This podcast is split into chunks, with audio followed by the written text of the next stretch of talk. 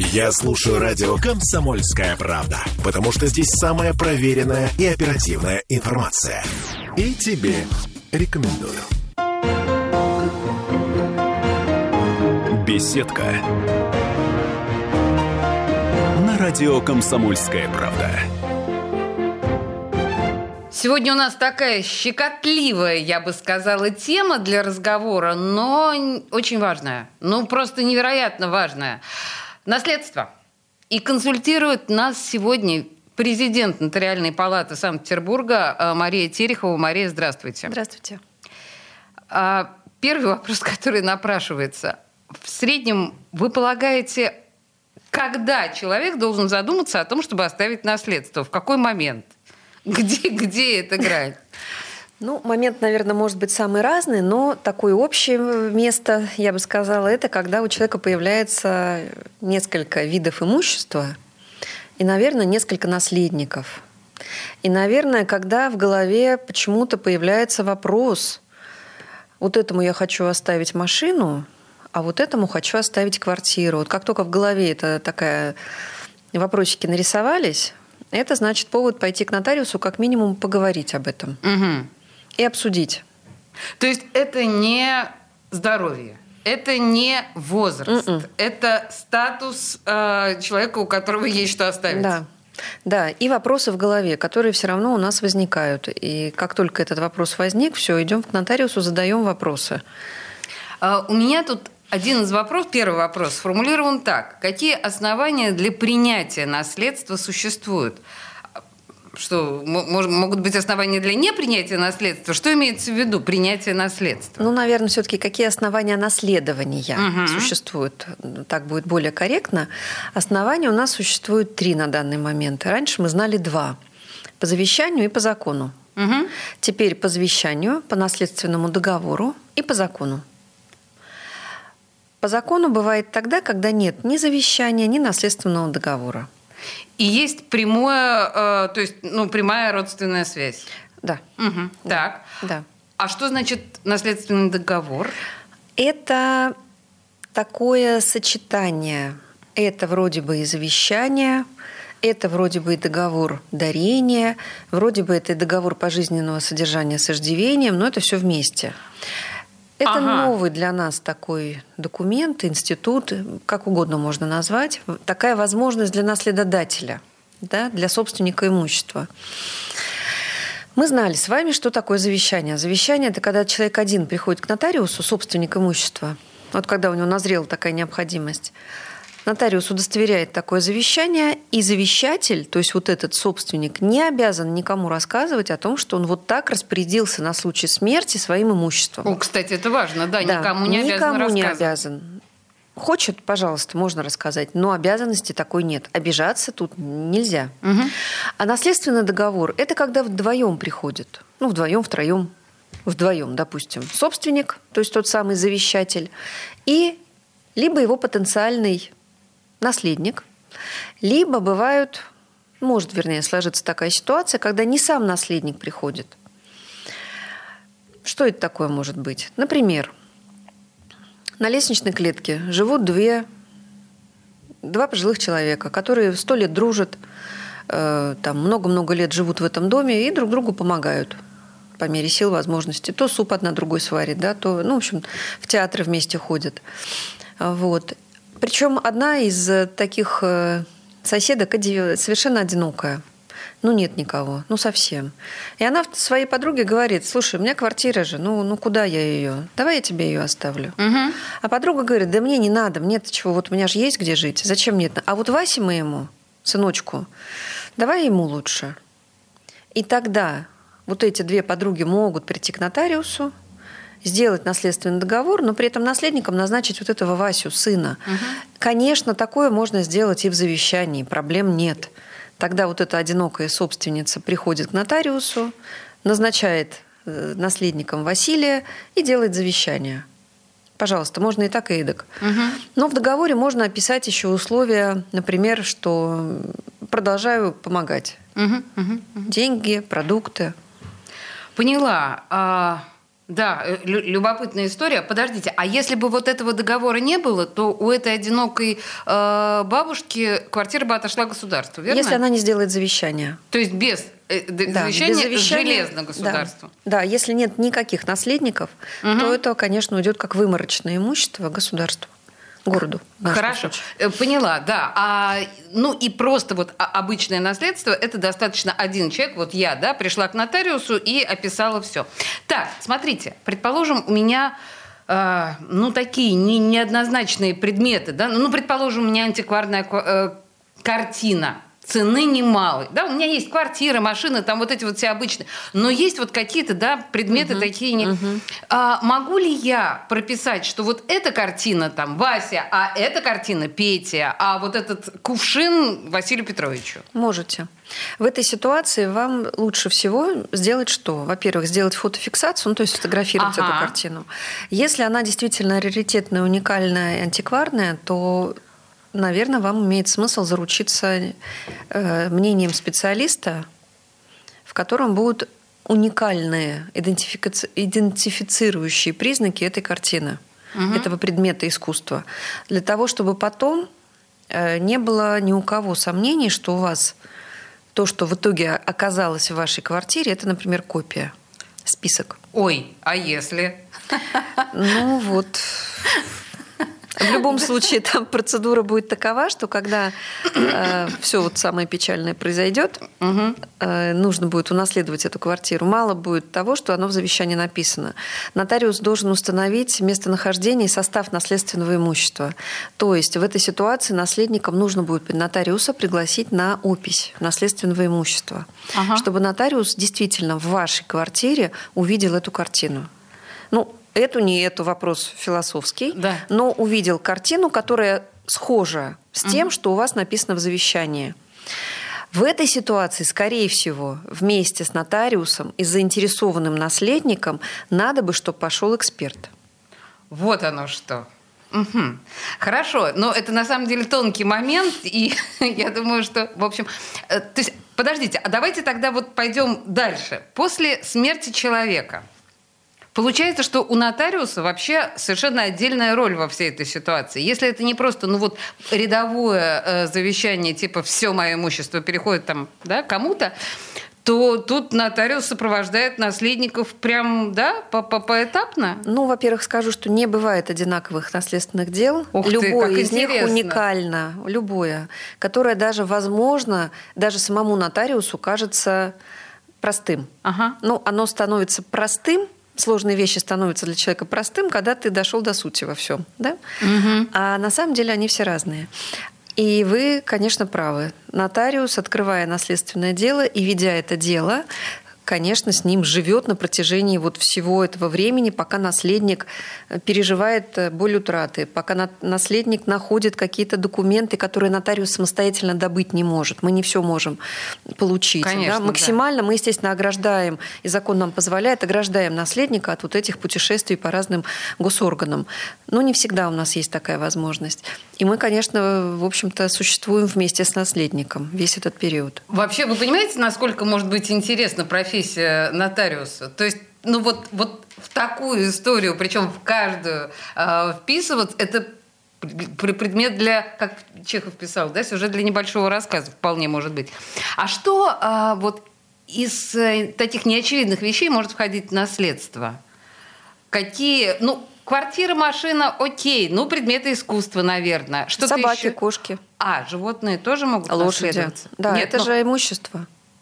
А, а беспородная собака? Беспородная собака шарик. В смысле, она С наслед- хвостом. В наследстве не прописывается. По-разному бывает. Э, Животные могут быть как предметом завещания, то есть непосредственно завещаю мою собаку, ну, потому что имущество, потому что дорогущее и так далее, и так далее. А может быть на предмет, э, предметом завещательного возложения. Ну, то есть я завещаю квартиру, машину, самолеты, пароходы, но при этом возлагаю на наследника обязанность кормить моего любимого беспородного шарика до конца его прекрасных дней. Красиво.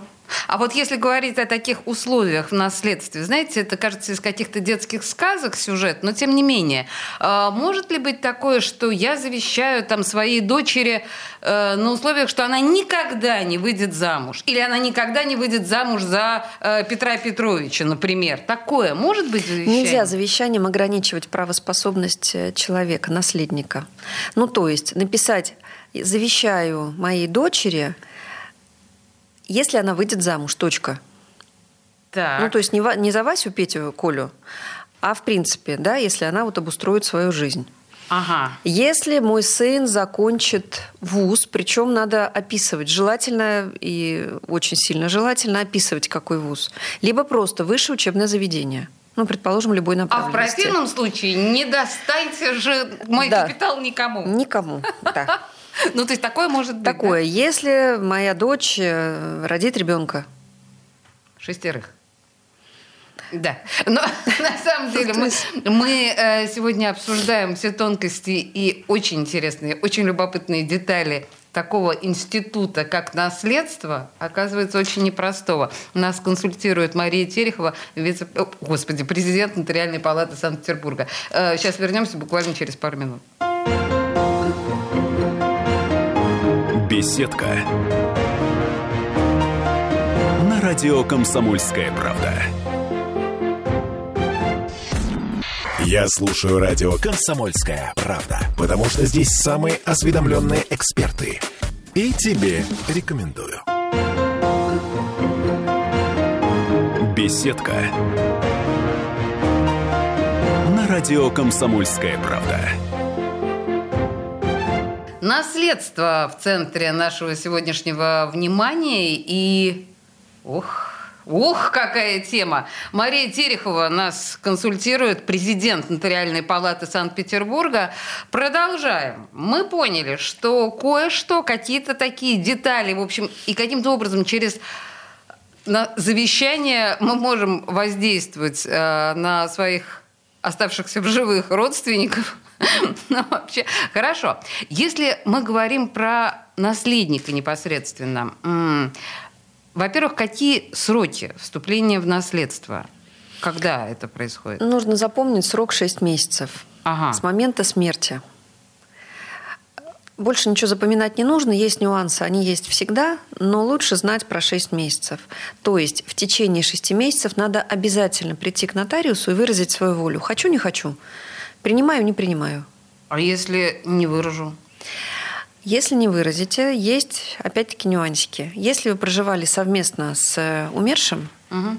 С наследодателем, то вы будете считаться фактически принявшей наследство. Угу. И если у него, например, были долги, предположим, и долги, и имущество, вот вы все и приняли. Угу, автоматически. Автоматически, да. Если вы проживали не совместно в другом адресе, угу. то прошло 6 месяцев, все, вы не приняли наследство, и вам дорога только в суд. Восстанавливать этот срок, либо доказывать, что нет, все-таки я приняла. Почему-то вдруг.